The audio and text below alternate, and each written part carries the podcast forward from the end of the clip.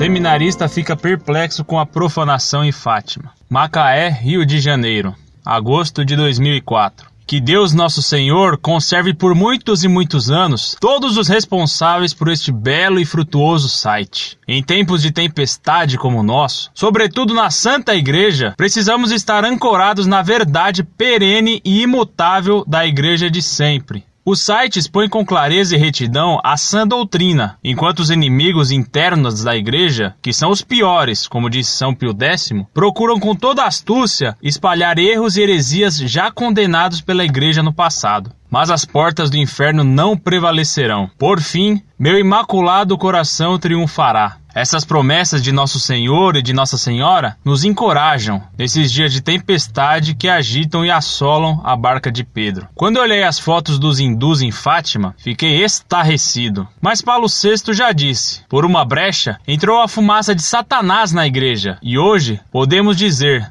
não só a fumaça, mas ele todo, que São Miguel Arcanjo nos defenda. No altar onde se oferece o sacrifício da missa, cometer tais sacrilégios e com as bênçãos dos responsáveis locais, acho que é o máximo da degradação de tudo quanto é sagrado. São Miguel Arcanjo, defendei-nos no combate. O ecumenismo mal entendido e defendido, vai causando e colocando a igreja numa emboscada sem precedentes. Onde pararemos? Só uma intervenção divina pode colocar um ponto final nesse lamentável terror. Mas a história nos ensina: grandes pecados, grandes castigos. E hoje não será diferente. O Vaticano II abriu as comportas da igreja e a avalanche está derrubando tudo. Como bem disse Paulo VI ao cardeal Silvio Oddi, Eminência, graças a Deus conseguimos encerrar o concílio.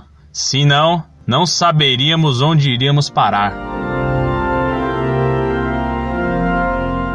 Muito prezado, salve Maria. Muito obrigado por suas calorosas palavras de elogio e de apoio ao site Monfort e ao trabalho que nele se desenvolve em defesa da fé católica apostólica romana. Deus lhe pague. Suas palavras têm tanto mais valor por partirem de um seminarista, visto que hoje, infelizmente, os seminários estão muito contaminados pelas doutrinas heréticas do modernismo e do liberalismo. Que Nossa Senhora lhe dê muitas graças, para que você seja fiel à sua vocação, tornando-se um sacerdote cheio de fé e zeloso pela glória de Deus e pela salvação das almas. É o que lhe desejo de toda a alma. Incorde Jesus Semper, Orlando Fedeli.